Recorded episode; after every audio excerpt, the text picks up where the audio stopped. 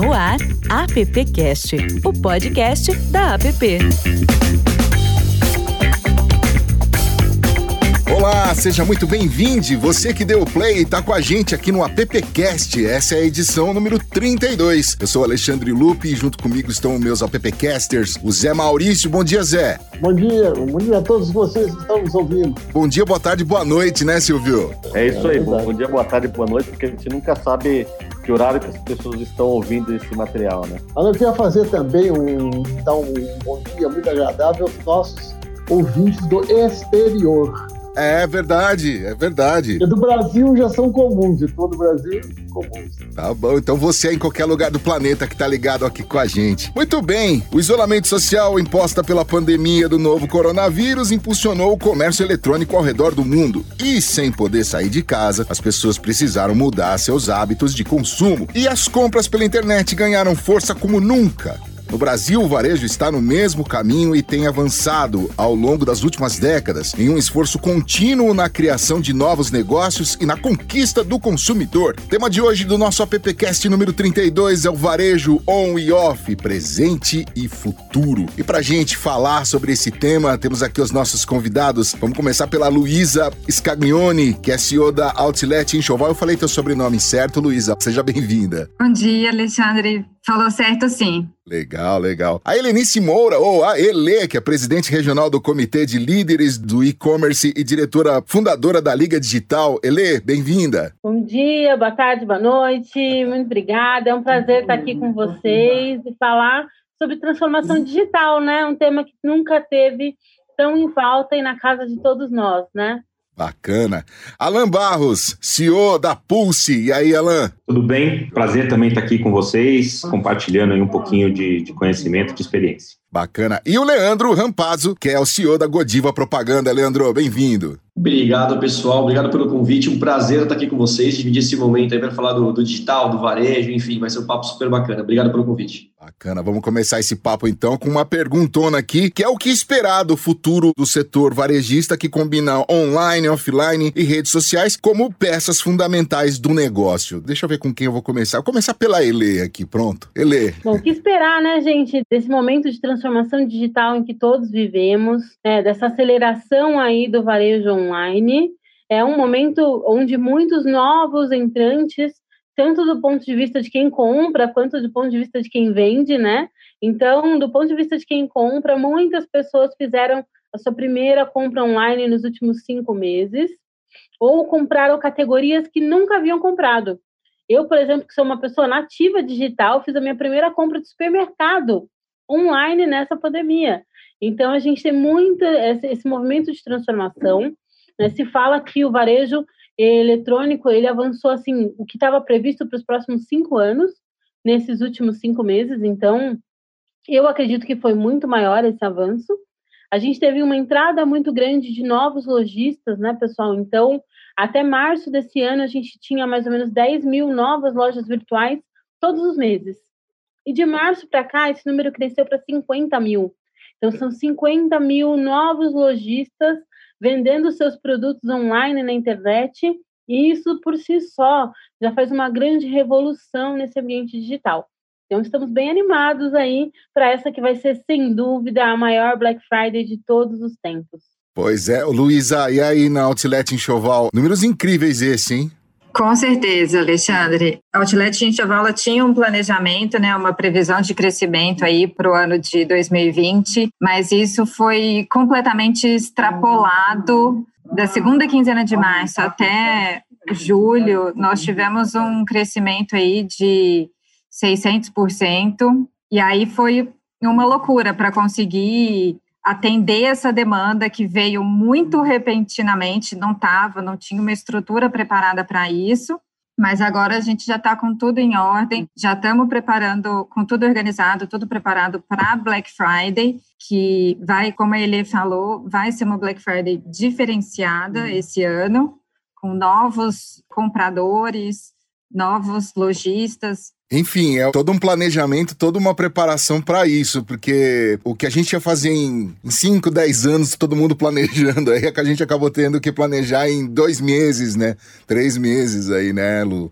Sim, vendo todo esse movimento do e-commerce, né, como ele falou, a gente teve um crescimento muito alto de aquelas pessoas que já compravam online começaram a comprar categorias que até então não tinham o hábito, como o supermercado. Eu também fiz a minha primeira compra de supermercado online durante a pandemia, né? E apesar de já ser uma cliente do e-commerce há muito tempo. Então, acredito que igual a nós, são várias pessoas que irão manter esse hábito. Uma última matéria que saiu esses dias para trás falou que 40% dos novos compradores do e-commerce preferem vão manter esse hábito. Porque eu acho que tinha ainda muito medo, muita insegurança, o medo da transação financeira, se vai receber o produto direito ou não, o prazo de entrega, que às vezes, dependendo, a pessoa precisa de um produto ali com uma maior urgência. Na hora que a pessoa perde o medo, que ela faz a primeira compra, e aí ela viu que ela recebeu certinho, que o cartão não foi clonado, que não teve nenhuma fraude, ela perde esse medo e aí ela vê esse, o conforto, né, a comodidade da compra online. Então, eu acho que a tendência é continuar crescendo com esses novos clientes né, do online. É, eu, eu, tive uma grande experiência, eu não fazia nada pela internet. Esse ano eu virei o comprador digital de tudo que vocês imaginarem. Alan, queria te ouvir. A gente está vivendo aí um grande didatismo digital, que é essa primeira experiência de compra através do método digital, né? Porque o varejo sempre vai ser varejo, independente do, do canal que existir. Eu acredito numa tendência muito forte a gente ter muito claro na nossa mente dois grandes tipos de negócio, né? O varejo de experiência e o varejo de disponibilidade. Né? A internet vai ser esse varejo de disponibilidade. Eu já sei muito bem o que eu quero comprar e eu quero ter o comodismo, né? Eu quero ter agilidade, eu quero ter rapidez, eu quero ter preço. Eu já sei o que eu quero. E tem o varejo de experiência, que é quando você vai buscar conhecer um pouco mais o produto, conhecer um pouco mais essa nova tecnologia. Tem vários segmentos vivendo isso. Vocês já falaram aí, a gente evoluiu, nosso mercado tinha apenas 9% da transação do varejo brasileiro era digital. Quando a gente olhava para o mercado americano, ele estava em 28%, 29%, batendo 30%. Depois da pandemia, o nosso já chegou em 30%. Quer dizer, o que a gente ia levar aí de 5 a 8 anos para estabelecer esse patamar, aconteceu em 5, 6 meses.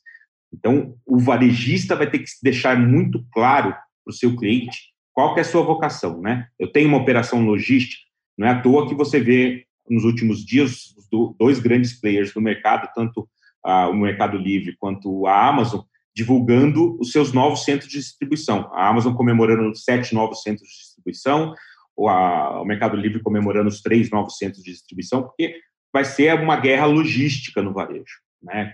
E o Brasil é um país que tem essa fronteira logística muito mal estruturada. Se a gente parar para pensar, a gente não tem um serviço logístico é, bem estabelecido. Então, vai ser uma, uma nova guerra a ser vencida pelos grandes players digitais. Você pega hoje, o operador está te prometendo 30, 40 dias de entrega se você for comprar um móvel, se você for comprar um colchão na internet hoje. Não, não existe se você está disposto a esperar 40 dias. É que você não tem outra opção no mercado. A partir do momento que você entender que esse novo mercado existe e ele é grande, como está mostrando um potencial, vai ter uma nova onda de desenvolvimento logístico no país e aí esse varejo vai ter que se, se preparar. Eu acho que nesse quesito, nosso varejista ainda está muito aquém. Ele precisa investir muito, tanto na operação logística quanto na tecnologia logística, para conseguir atender esses novos entrantes do mercado digital. Verdade. Leandro, Bom, que que eu, como que eu vejo essa questão aí do, do varejo atualmente, essa questão da pandemia? Eu vejo que houve uma aceleração nos processos, né? A questão do multicanais, omnichannel, ele trouxe para dentro as pessoas que, de alguma forma, tinham algum tipo de receio de fazer essa compra online, seja por fraude ou por cultura, né? O medo de não poder tocar o produto efetivamente. Como bem destacou aí a Helena e a Luísa, a gente teve aí praticamente 16 milhões de pessoas começaram a usar os serviços de entrega em casa, delivery, né? Então, até aqui a gente recebeu alguns relatos aí no, durante a gravação agora que pessoas começaram a efetuar essas compras durante a pandemia, né? Mais de 46 de, de milhões de pessoas já usavam esses serviços e aumentaram a frequência, ou seja, a pandemia ela mudou o hábito efetivamente da compra, né, do, da, da maneira, da forma. Como eu vejo aí o, os grandes players, eles tiveram que aprimorar, como bem destacou o Alan, né, no caso da Amazon e do Mercado Livre, o Mercado Livre com aquele avião amarelo emblemático agora, né? E o pequeno, o pequeno varejista, o pequeno comerciante, teve que ele teve outra opção, né? Ele teve que entrar efetivamente nesse mercado, ele teve que entrar para o digital porque ele não teve outro caminho, né? E falando um pouco do consumidor, a gente vê a, a tendência do, do it yourself, né? Do faça você mesmo. Então, a dificuldade de locomoção fez com que as pessoas começassem a valorizar as coisas que eles podem fazer efetivamente, desde montar um móvel para cozinha, um móvel para área de serviço, enfim, começou, as pessoas começaram a ter esse tipo de hábito uh, dentro de casa, né? Então mudou a forma de compra e também mudou a forma como ele valoriza algum tipo de execução de todos esses processos. Então assim, eu vejo que realmente houve uma evolução muito grande, acredito que veio para ficar. Eu acho que o varejo, a loja física, ela vai continuar existindo. É, as pessoas vão continuar indo uh, nas lojas para tocar no produto, para entender e talvez efetuar a compra aí depois no, no digital, no online é, da sua casa, do seu trabalho, mas acredito que o, essa integração entre online e digital ela vai ser fundamental, a experiência no PDV ainda vai, vai continuar existindo. Falar um pouco sobre as experiências que deram certo e as que não deram. Vocês podem exemplificar algumas para a gente, por exemplo, nessa transformação tão rápida aí que a gente teve que se adaptar? Com certeza. Assim, no, no meu caso, a, a Godiva Propaganda, a gente atua muito com o segmento de franchising, né, varejo, e acho que um dos principais players, uma das marcas mais admiradas que a gente tem é a Chili Beans, né, do Caíto. E o Caíto sempre frisou muito, né, em reunião com seus franqueados, em reunião com, sua, com a sua diretoria, com seus executivos, que ele jamais venderia os seus óculos, né, o seu produto via e-commerce, né? Ele sempre teve essa barreira, ele sempre comentou que era muito importante a pessoa comprar e ter a experiência lá no PDV, né, no seu quiosque ou na sua loja. E hoje você vê que ele fechou uma grande parceria com a Magalu e está oferecendo os seus óculos ali no e-commerce, né? Então acho que essa é uma grande mudança, uma experiência que deu muito certo. De novo, atrelando aí o on e o off, né?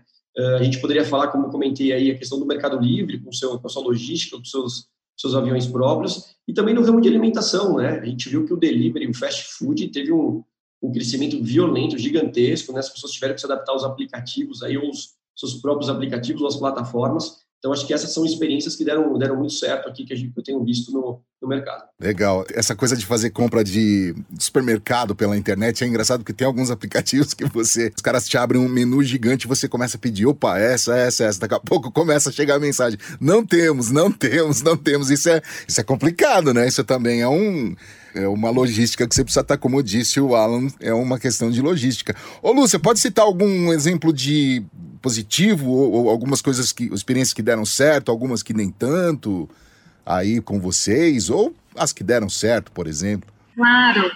Bom, uma que eu acho que mais, não vamos falar deu errado, mas a que mais precisa de atenção aí é a questão da logística. O Brasil é um país com dimensões continentais, então a dificuldade de logística é muito grande. O prazo médio de entrega, que era de 10 dias, passou para 11,4 dias. E o número de reclamações também por atraso da entrega, que era de 12%, passou para 14%. Né? Isso sem falar reclamações no PROCON, né, que teve um aumento também muito grande de reclamações no PROCON por conta disso, por conta do atraso da entrega. Veio uma demanda que os Correios, né, que é a principal malha hoje, não estava preparado para atender, né, então eu acho que a logística é um, uma coisa que precisa de mais atenção. Agora, uma coisa que deu certo durante a pandemia é a diversidade de produtos que tem agora no, no online, né? Então, hoje você consegue comprar tudo online, que antigamente era mais é, a linha branca de eletrodomésticos, mais eletrônicos, e hoje vai a coisa mais simples, do sabonete, coisas de consumo. E uma coisa que também é, ganhou bastante destaque na pandemia são as assinaturas. Os itens de consumo recorrente, então os clubes de assinatura também tiveram um crescimento e eu acho que é um, uma característica que deu muito certo e vai ficar. Legal. Alan, queria te ouvir. Eu, eu vou ser um pouquinho generalista, mas eu acho importante a tua, tua pergunta. Eu, eu acho que deu certo, deu muito certo, é a democratização do acesso às plataformas. Né? Hoje você não tem desculpa para não estar. Tá. Verdade. Né? Se você tiver um WhatsApp para responder para o seu cliente, você está no, no, no, comércio eletrônico.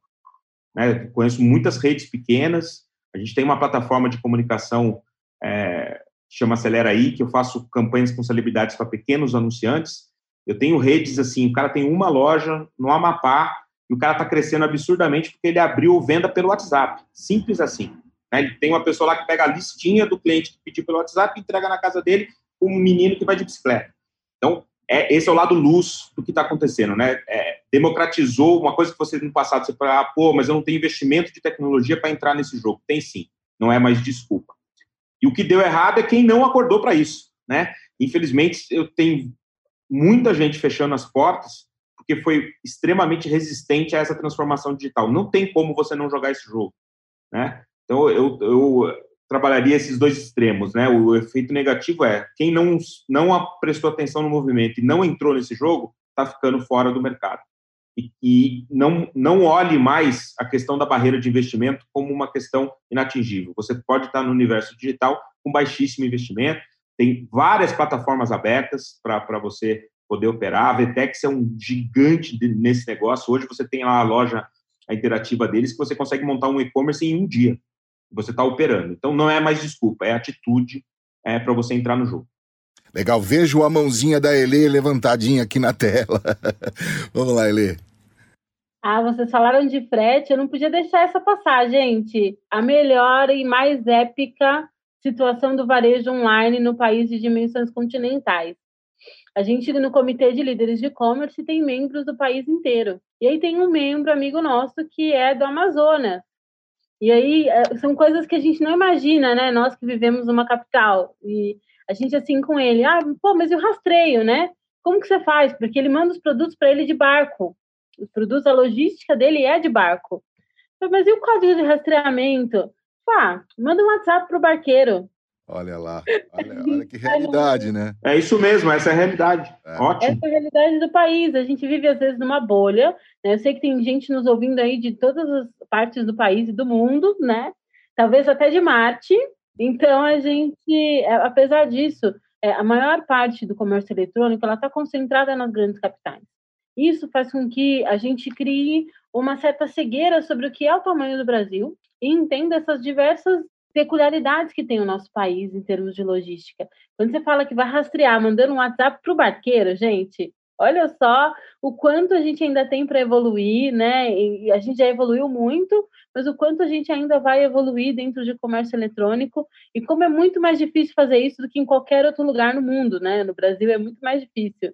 É, aquele clichêzão que é meio às vezes inevitável, que são os diversos Brasis, né? Ele e são pontos muito diferentes, né? Você pegar o centro-oeste aí, o próprio Amazonas, como você comentou. Interessante. Silvio Soledade, você não quer vir para a conversa não, Silvio? Não, eu estou ouvindo aqui porque a gente ouvindo essa conversa se coloca no lugar deles, que são empreendedores e que trabalham nessa área, e do lugar dos consumidores, que também somos, né? Pois é. Então, eu tive, aprendendo nessa pandemia, tive experiências boas e ruins de, do, da, da, do digital.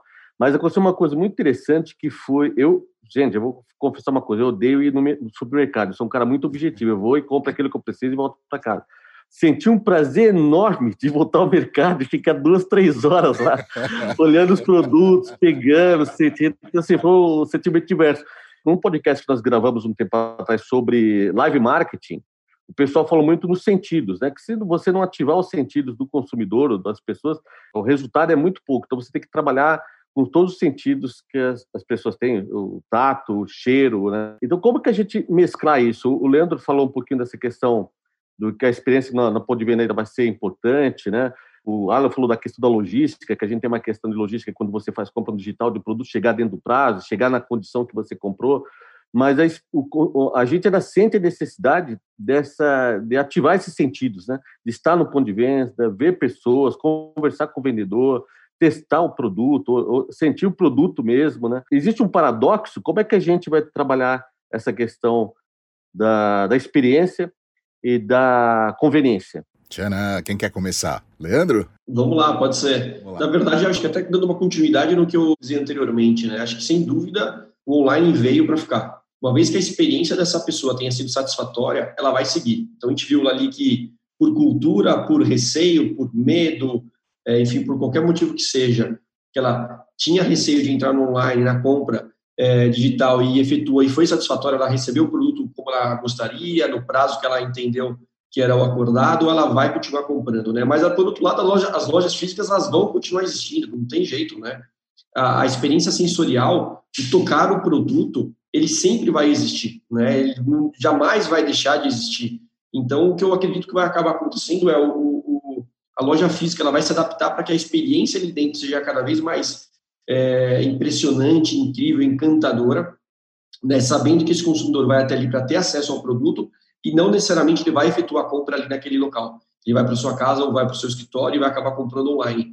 Por outro lado, alguns segmentos vão acabar tendo a presença física, né? entretenimentos, bebidas, alimentos, isso tudo vai acabar voltando à normalidade como era anteriormente. As pessoas eu fico sempre, fico sempre pensando como que vai ser o primeiro sextou sem o medo da contaminação. É. Né? Você imagina como serão os bares, os restaurantes, os cinemas, os teatros, os shows. Então, assim, acho que o ser humano, ele, ele é programado, está no seu DNA, o contato com gente. Né? Nada substitui mais que online a tecnologia consiga fazer com que a gente economize né, é, o deslocamento, que te faça um podcast como esse, por exemplo, cada um no seu, na sua, no seu escritório e contribuindo da melhor forma.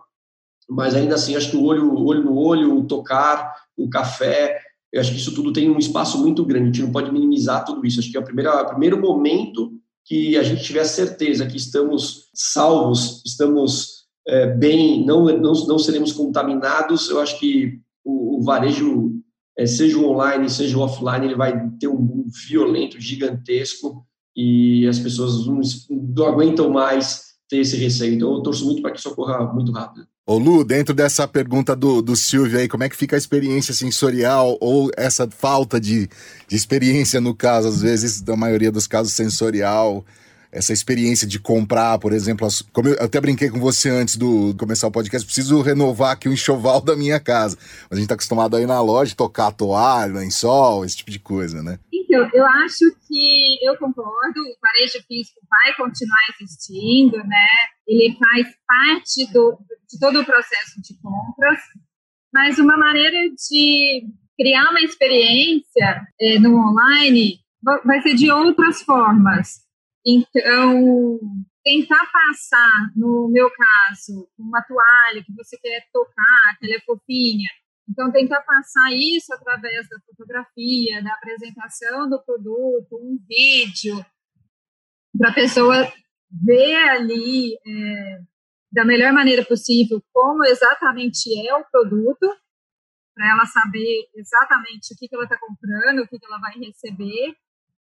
E algum mimo, um brinde, um cheirinho, um, bilhetinho de quem está embalando, algum detalhe que vai trazer a diferença nessa, né, né, nessa compra, né? É, um cupom de desconto, enfim, tentar trazer de alguma maneira um diferencial nessa experiência de compra. Isso funciona tanto para o meu segmento como para qualquer outro. Não só complementar, né, que é um detalhe, mas não é tão detalhe assim que a Luísa comentou do, do bilhetinho, né? Eu, quando a gente faz uma compra, né, e delivery, enfim, a gente recebe algo em casa, em casa isso é impessoal, né? Quem está ganhando os méritos, entre aspas, é o, o, entregador, a empresa, né? E não necessariamente a, pessoa, a empresa que executou aquele, é, aquele produto, né? Que manipulou aquele produto. Então, nesse caso, a questão do bilhetinho, ele, é, ele faz muito sentido, né? É, a pessoa que colocar ali, poxa, foi feito com muito carinho, espero que você goste. É, é um detalhezinho, mas deixa a coisa menos impessoal, deixa a coisa mais próxima, mais humana, mais carinhosa. E durante a pandemia, a gente ficou tão aflito com tudo isso que estava acontecendo, sem poder, durante a pandemia, estamos na pandemia, lembrando, é, essa questão do, da impessoalidade, né? Então, deixar um pouquinho mais, mais, mais carinhoso, mais confortável. Eu acho que esses detalhes a gente vai aprimorando no, no online para o offline, a coisa vai, vai indo bem, vai caminhando bem. Então, acho que essa humanização, vou chamar assim, é muito importante. Só complementando a Luísa. Pegando esse gancho, na, na NRF desse ano, conheci o projeto da Nordstrom, que é uma grande rede de magazine americana, onde as, o layout das novas lojas, eles tinham, todo andar tinha uma grande área de customização. Qual era o raciocínio da Nordstrom? Você vai comprar o seu tênis, você vai comprar uma camiseta, você vai comprar uma calça jeans, você quer a configuração original desse produto? Compra no nosso site. Eu vou te entregar rápido, você vai comprar no bom preço. Agora, você quer customizar, você quer pintar o tênis do, teu jeito, você quer fazer um aplique na calça do customizar a tua calça do seu jeito, fazer uma, um diferencial na sua camiseta que você acabou de comprar, vem para minha loja. Que aqui eu tenho áreas específicas e eram áreas grandes, tá? 20 a 30% do espaço físico da loja dedicados a essa área de customização. Isso, para mim, vai ser o futuro do varejo físico. O que, que você coloca de diferente? Eu tive uma experiência também na, na Best Buy, estava querendo comprar um acessório, eu entrei na, no site da Best Buy pelo, pelo iPhone, estava custando 40 dólares. Beleza. Na loja física, ali na hora, 49 dólares. Quase 10 dólares a mais, né? Eu chamei o vendedor falei, mas por que isso? Por que essa diferença? O cara foi muito simples, ele falou, aqui você leva na hora. Né? Eu, eu tenho meu custo, esse produto para ficar aqui na, na, à sua disposição tem custo. Se você quer pagar mais barato, compra no, no site e você vai receber daqui dois dias no seu hotel. Essa maturidade digital a gente vai, vai, vai viver. Né? Então, eu, eu tenho um varejo físico que tem aquela disponibilidade imediata, que eu não vou esperar, eu vou poder escolher, eu vou sair da loja. Tem uma precificação para isso. Se eu posso esperar, eu posso é, eu quero comprar só pelo melhor preço, é o que eu falei no começo, vai ter o varejo de experiência e o varejo de disponibilidade. Então, esse jogo a gente vai entender. Né? O, o, mesmo player pode operar nos dois sentidos, ele pode ter a loja de experiência, pode ter a loja de disponibilidade. É, vai ser uma grande transformação que a gente vai viver. E no fundo, no fundo, a gente vai ter que parar de falar de varejo físico e varejo digital, porque uhum. o cliente na ponta não entende isso. Não é no modelo mental nosso não é sobre o varejo físico e varejo digital. É sobre eu, eu ter aquele produto ou não. Pois é. Então, em algum momento, a gente vai ter que tirar isso do nosso trato, né? A gente está falando de vender é, é, back to basics. A gente compra um produto e vende esse produto para os nossos clientes, seja qual for o caminho que ele vai seguir. Elê. Olha, nunca foi tanto sobre experiência, né? Sobre sentir, pegar, como o Alan trouxe aí na NRF, falou-se muito sobre isso, né? A ressignificação, você vai naquelas ruas ali de Nova York do Sorro e só tem loja de experiência, Quinta Avenida só tem loja de experiência, é, o que a gente percebe é cada vez mais o e-commerce buscando isso. E o que eu sinto das agências de propaganda, das agências de publicidade, é que elas também estão se orientando para ajudar os seus clientes a transformar esse espaço que antes era físico, só de comprar e vender, num espaço de relacionamento, de interação, né? o famoso omnichannel ou a omnicanalidade, né? Então, você poder comprar na loja, retirar no espaço físico e aí comprar mais coisas, né? Porque você está ali, você está vendo, você está sentindo. Então, isso eu acho que uma coisa puxa a outra, né? Quando a gente falava em comunicação que o jornal ia morrer, a TV ia morrer, né? Agora a TV a cabo estão falando que vai morrer, gente, nada disso. Né? O rádio, nossa, né? Estão anunciando a morte do rádio ah, tem um, oh. um ano. E o rádio nunca foi tão importante, porque agora, se vocês pararem para pensar, nós estamos estudando o quê? Rádio, podcast. Ah, é. Né? é só um outro meio de transmissão, mas a mensagem continua sendo oral e aqui nunca foi tão atual quanto o podcast. Então, o que eu sinto é isso: o nosso papel enquanto agentes de comunicação, de ajudar aí o varejo, os clientes, a ressignificarem os seus espaços físicos, trabalhar nessa omnicanalidade para cada vez mais o cliente entender que assim o cliente é um só, né? Ele está comprando online, ele compra na loja física, ele vai no shopping, né? Ele usa o joguinho de celular, ele usa o programa de rádio super sofisticado e é a mesma pessoa nesses dois ambientes, enquanto comunicação. Enquanto lojista, muitos e-commerces estão abrindo lojas físicas, né? Você tem o Amaro, por exemplo, que é uma empresa nativa digital, nativa de e-commerce, que tem uma loja física que é uma loja de experiência, né? Hoje você chega na Amaro, não sei quem já teve essa oportunidade dos nossos ouvintes, mas façam essa experiência. Você chega na Amaro, você não leva nada, mas você olha, você prova, você sente, você pode comprar online ali nos totens, né? Isso tudo você vai receber na sua casa, às vezes no mesmo dia, dependendo da região do país que você está, às vezes no dia seguinte, né, ou em uma semana, dependendo de onde você está, mas é uma loja que foi aberta justamente para ser um espaço de experiência. Então, eu acho que a gente está num papo assim super atual e super gostoso sobre como a gente está mudando a forma de comprar, vender de trabalhar publicidade, né? Pois é. Esse papo gostoso está sendo com a Luísa Scaglione, com a Helenice Moura, que acabou de falar agora aqui, o Alan Barros e o Leandro Rampazzo. E quem está com a gente aqui também é o nosso chefe, o Zé Maurício. Zé, queria te ouvir também. Há 40 anos, né, eu trabalho com comunicação, deixei RBS, né? trabalhei 30 anos na RBS, eu tinha certeza de tudo, tá? Passei a ser consultor de empresas, né, em 2000, com a certeza de tudo. E hoje, a minha grande certeza é a incerteza. Então, eu não sei o que vai ser do, do futuro, não vejo assim claramente, objetivamente. Então, eu queria pedir para você, assim, objetivamente, vamos, vamos partir agora para o pão, pão, queijo, queijo, tá? Eu sou varejista de cachimbinhas da serra, tá? O que, que vocês vão me, vão, vão me dar, vão me sugerir para 2021, tá? Como é que vai ser o 2021? Qual a certeza que vocês têm que vai ser o 2021? Era isso aí. Ô, ô, Lupe, posso emendar uma. Eu achei a pergunta do Zé muito boa e eu queria emendar na, bem, pergunta, na pergunta do, do Zé. A Elê teve na NRF no início do ano, né? Eu queria é. imaginar a discussão sobre tendências em janeiro e se a feira fosse acontecer agora, qual seria essa discussão sobre tendência? Porque imagina, ninguém imaginava, ninguém esperava que ia ter uma pandemia no meio aí, né?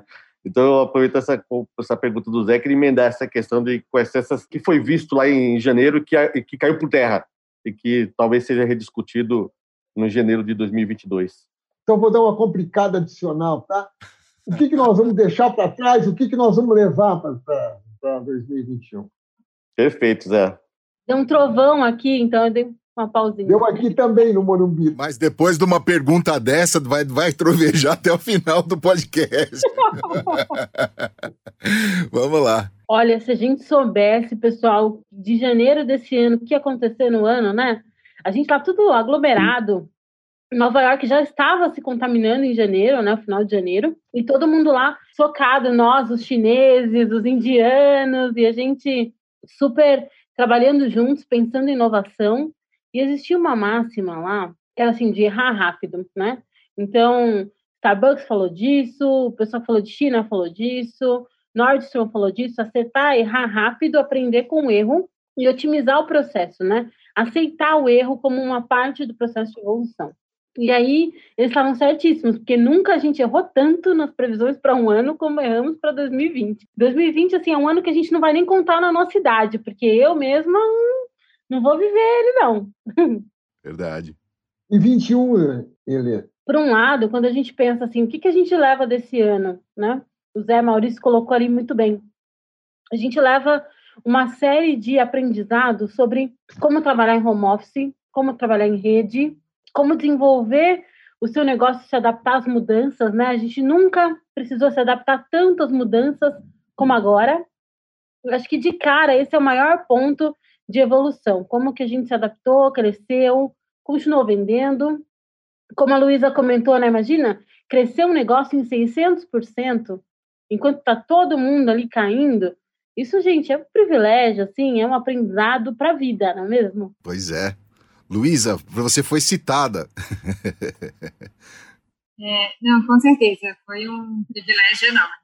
Bom, o que esperar para 2021, né? Se fosse um lojista de uma cidade pequena, eu acho que se, se ainda não está no online, entrar no online né, começa com redes sociais, o Sebrae, antes da pandemia, eu vi uma matéria que pouquíssimos lojistas de cidade pequena, comércio de bairro, é, não tinham nem redes sociais. Então, começar entrando online da maneira que é possível, né? E hoje a gente tem várias plataformas, assim, com bem acessíveis para a pessoa entrar, ter o seu e-commerce, entrar em marketplace, então, é o que o pessoal já falou. Quem ainda não entrou no online, ou a pessoa se adapta, né, que o mercado é isso, é você estar tá se adaptando o tempo todo às mudanças, ou vai acabar ficando para trás. E uma tendência que vai permanecer aí é esse consumo pela, pela internet, né? O e-commerce ainda é muito novo no Brasil, mas esse ano foi consolidado e vai continuar crescendo, como ele já vinha crescendo, apesar de todas as crises de mercado. Bacana. Alan. É, o que fica para mim de 2020, aprendizado aí, já respondendo também os aprendizados que ficaram lá da MRF desse ano, é a importância de você investir em pessoas, né? Lá se falou muito disso, a tecnologia é importante, mas o que vai fazer muita diferença é o capital humano, é a capacidade que você tem de usar a tecnologia para liberar as pessoas, é, tempo das pessoas se relacionarem. A Starbucks falou muito disso, né? Ela tem um investimento em inteligência artificial gigantesco, mas ela faz isso para quê? Para liberar o atendente lá de conversar com o cliente e não ficar ali na operação do caixa é, fazendo pedido, né? Ele descobriu que se ele conversa com o cliente, ele vai sempre vender algo mais. Então, eu acho que isso fica super tendência e se provou pós-pandemia que as empresas que tinham a melhor estrutura de pessoal, de cuidado com as pessoas, elas se recuperaram muito mais rápido, muito mais rápido. Tem, tem vários cases no mercado demonstrando isso. Então, acho que o que fica de, de aprendizado, mais do que nunca, é a importância de você ter um time qualificado, de investir nas pessoas. Eu tenho um exemplo pessoal, no início da pandemia, a gente fez um movimento gigantesco para não perder equipe, para conseguir manter a maior parte da equipe. Agora a gente está num crescimento aí absurdo, é, justamente porque eu não me desfiz do time naquele momento mais difícil. Então, aprendizado importante, pessoas, é, isso fica de 2020 para mim. Aposta de 2021, essa é uma pergunta que vale muito dinheiro, meu amigo, quem fez a pergunta. Mas eu vou dar aqui, eu, eu, eu, gosto de falar o que eu pratico, né? Porque você só dá uma opinião, é, é o que eu tenho feito para os meus negócios. É, eu também tenho um e-commerce, além da agência, eu também sou um investidor de e-commerce, ele também está crescendo nessa casa aí. Eu gosto de falar, porque é, multiplicou por 10 o negócio no, durante a pandemia. Eu tenho uma crença muito importante de você é, estabelecer uma relação saudável com a sua cadeia de fornecimento. Eu acho que isso vai fazer muita diferença nessa nova era que a gente vai viver. A gente passou por um momento onde as relações elas eram muito truculentas, né? Para você conseguir conquistar alguma coisa, para você ter uma rentabilidade, para você ter margem, você ia para uma discussão com o seu fornecedor, você ia para aquela briga comercial, você estabelecia aquelas coisas das mesas de compras, que as mesas de compra, a tua estratégia era uma, daí depois que você fechava a estratégia, você tinha que ir para uma mesa de compras, e a mesa de compras queria negociar com você, jogando a estratégia fora do negócio. Não, mas isso, a estratégia é lá, a compras é aqui. Isso não vai construir resultado, isso não vai construir um negócio saudável. Eu acho que a gente vai entrar numa era de colaboração. 2021 vai ser um ano da colaboração. As empresas que se conectarem, estabelecerem essa colaboração com toda a sua cadeia produtiva, vai conseguir um 2021 excelente. O que eu estou dizendo, eu estou praticando aí, estou exercitando isso no dia a dia para os meus negócios. Que bacana. Leandro, Bom, acho que o pessoal esgotou bem em relação a 2020, quais são os aprendizados, né? Acho que são duas palavras principais, né? Pessoas e tecnologia. A Ele, a Luísa, o Alan, os, os, parceiros aqui agora, eles esgotaram esse assunto e eu, eu concordo 100% com eles, né? Se você, quem já vinha investindo em tecnologia, quem olha por trás de cada colaborador uma pessoa, efetivamente, essa pessoa tem a sua cultura e pensa é, para frente, efetivamente você consegue ter os resultados. Tá aí o exemplo do Alan, a gente praticou algo bem parecido aqui na agência também de, de pessoas, é, em 2021, Alexandre, eu só tenho uma certeza, que a gente vai refazer planejamento dia sim, dia sim. Acho que essa é a única certeza que a gente tem.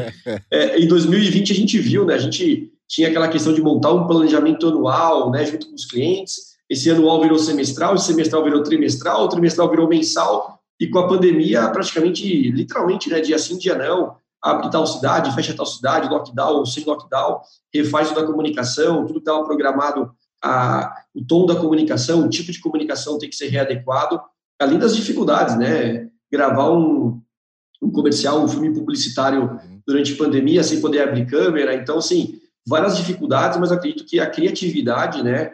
Essa, esse jeito brasileiro de ser, de conseguir achar uma solução, o lado positivo disso tudo, acho que é, fez com que a gente conseguisse evoluir. Então, acho que 2021, o que vai ficar de aprendizado é olhar a longo prazo, mas sem esquecer um palmo à sua frente, que tudo pode mudar a qualquer momento. Acho que isso é o maior aprendizado que fica tanto para o varejista, fica para as agências de publicidade, de comunicação, enfim, para todo o mercado que fica esse, essa questão do planejamento, refazer e saber que você tem que ajustar a rota muito rápido. Você não pode ser um navio um transatlântico para fazer uma manobra, você tem que ser uma lanchinha ali em alguns momentos para ter essa agilidade. Acho que esse é o, é o maior aprendizado que eu tiro aí, que eu vejo para os meus clientes. É verdade. O, Leandro, é, no podcast passado, no 31, a gente conversou com CEOs de agência, né?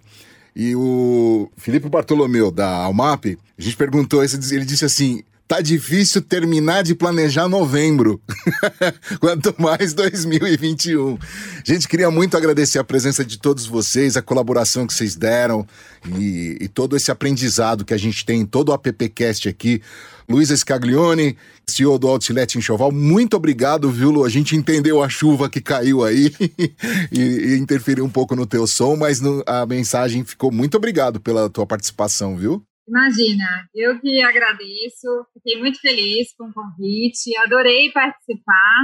Sempre que precisar, estamos aí. Bacana, obrigado. Ele, ou a Helenice Moura, presidente regional do Comitê de Líderes do E-Commerce e diretora fundadora da Liga Digital. Ele, obrigado, viu, por participar com a gente aqui. Ah, eu que agradeço demais, é sempre um privilégio compartilhar e aprender com vocês, né? Principalmente com o time da PP que leva assim conhecimento para o mercado publicitário há muito tempo, né? Mais de 80 anos aí a PP transformando o mercado de publicidade e sempre inovando agora com podcast, então fiquei super contente de verdade com o convite. É, deixar um convite para vocês aí todos conhecerem a Liga Digital no Instagram, é arroba underline a Liga Digital. É o nosso projeto do coração que leva conhecimento sobre e-commerce e marketing digital para jovens de escola pública. Então, a Luísa dá aula, a gente tem os maiores nomes do e-commerce brasileiro dando aula na Liga, de forma 100% gratuita. Então, convidar vocês a conhecer esse nosso projeto lindo também. Para você, claro que você está ouvindo esse podcast, então só vou descrever para você. A Luísa acabou de fazer um coraçãozinho assim para você, viu? Ele legal. Alan Barros ou Alan, é Alan ou Alan? Todo mundo te pergunta isso, né? É Alan. Alan. Eu vou no que minha mãe usa. É Alan. Alan, então tá bom. Alan Barros, CEO da Pulse. Alan, obrigado, viu, cara? É isso, eu, tô, eu agradeço o convite da PP, sempre que eles é, eles sabem que eles podem sempre contar comigo. É, é, um prazer poder compartilhar aqui um pouquinho de experiência, né? Acho que a experiência, o, o grande mestre que eu tive, que foi o Samuel Klein, me dizia que uma ideia mais outra ideia não são duas, são milhares. É. E o que a gente fez aqui hoje é isso, né? Compartilhar um pouquinho de cada experiência, somando a gente sai aqui com muito mais conhecimento. Legal. E Leandro Rampazzo, Leandro, obrigado, viu? Leandro que é CEO da Godiva Propaganda e também esclareceu bastante coisa para a gente aqui, contribuiu muito para o nosso papo. Obrigado, Leandro. Obrigado a você, Alexandre. Obrigado ao app, né? Eu que consumo os conteúdos da app aí diariamente, participo aí do, dos treinamentos, dos cursos, enfim, de tudo que é, que é oferecido. É, é super importante para o nosso mercado o papel que a app faz. Então, estou muito feliz de estar aqui é, e ter podido compartilhar aqui com vocês um pouco da informação, da experiência, é, enfim, contem comigo também para o que vocês precisarem. Parabéns aí pela, pela iniciativa de vocês. Tá bom. Zé Maurício, o seu chimarrão, você compra pela internet ou você vai buscar no mercado? Não, eu tenho uma fornecedora permanente aqui do meu lado. Ela passa ali na, na porta do meu escritório e faz um sinal. E eu, tá, ela traz o meu fornecimento. Já tá Mas eu queria expressar aqui, esse podcast aqui teve um negócio sensacional, maravilhoso, que a gente não vê em lugar nenhum. Ninguém reclamou de nada. Ou ninguém dos entrevistados reclamou de nada. E segundo, todo mundo teve um baita crescimento. Isso é um milagre. Isso é um milagre. Então, muito obrigado a vocês por terem participado e nos terem dado todas essas informações positivas sobre o Brasil. Silvio Soledade, você agora é um comprador digital, agora eu sei que você é. eu sempre fui, eu sempre usei o digital, eu sempre acreditei, já entrei em, em, em, roubadas, mas assim, o saldo é positivo, o saldo é positivo, assim, a experiência é muito mais... Minhas filhas, por exemplo, é só digital. Quando eu falo para minha filha que tem 17 anos, vamos comprar alguma coisa, quando chega em casa ela já comprou. Assim, não tem mais... Ou ela já manda o link, quando ela quer um presente de Natal, ela já manda o link. Não, a gente não vai mais pesquisar para ele, não, já manda o link, rapaz, tem aquele presente, lembra? Lembra, então, já está aqui, ó. É só clicar e passar o cartão. Então, a experiência digital, ela veio para ficar mesmo, não tem jeito, como o Alan falou, ou você está dentro ou você está fora, e quem está fora está fora do mercado, literalmente, e o consumidor é assim. Essa semana nós gravamos dois podcasts sensacionais, esse com o Felipe, com a Luciana e com o Livre, e uma coisa muito interessante, né? Todos falaram da, das mudanças que a comunicação sofreu nesse ano, né? Como que se conectar, como que a gente é, engajar o consumidor. E, e o varejo foi na mesma pegada. A gente hoje assiste a, a, os filmes de varejo na televisão, mudou muito a forma com que a, as empresas estão se comunicando, né? e, e, ficou mais atrativo, isso, dá vontade de comprar. Não é só preço. É, isso acho que é uma coisa que a gente vai carregar para a pandemia. Eu, eu espero, viu, Alan, que isso realmente seja uma mudança efetiva, porque a forma de se comunicar dos varejistas que antes era só preço, só preço, promoção, varejo, quinzena de aniversário, tem empresas que fazem aniversário a cada 15 dias, né? É. é. Então, então, mudou, mudou muito a forma de comunicar e eu acho que isso, isso vai valorizar muito a nossa atividade de publicidade. Sim, com certeza. Como a gente percebeu isso ontem na, no, no podcast passado, não ontem, né? No podcast passado. E nesse podcast, a importância da comunicação, a importância da relação com seus clientes, com seus parceiros, com fornecedores. Isso vai fazer uma diferença tremenda aí no nosso mercado e graças a Deus a gente vai sair muito mais fortalecido depois dessa pandemia. Então, muito obrigado pelo positivismo de vocês, apesar de não saber o que vai acontecer amanhã, mas isso contagia o mercado e gera muito entusiasmo. Contagia a gente mesmo, de verdade. Obrigado, gente. Obrigado. Espero que você que deu o play e ficou com a gente até agora também tenha se contagiado aí com esse papo e bora em frente, porque ainda tem muita coisa pra gente passar juntos aí. Esse foi o AppCast número 32. A apresentação foi minha, Alexandre Lupe. É, lá na técnica tá o Ed Chaves. A produção e a distribuição deste podcast é feita pela equipe da Compasso Collab. Agradeço os meus appcasters, a você que participou e você que ficou ligado. Nos falamos no número 33. Até lá! AppCast, o podcast da Associação dos Profissionais de Propaganda. Produção Compasso Colado.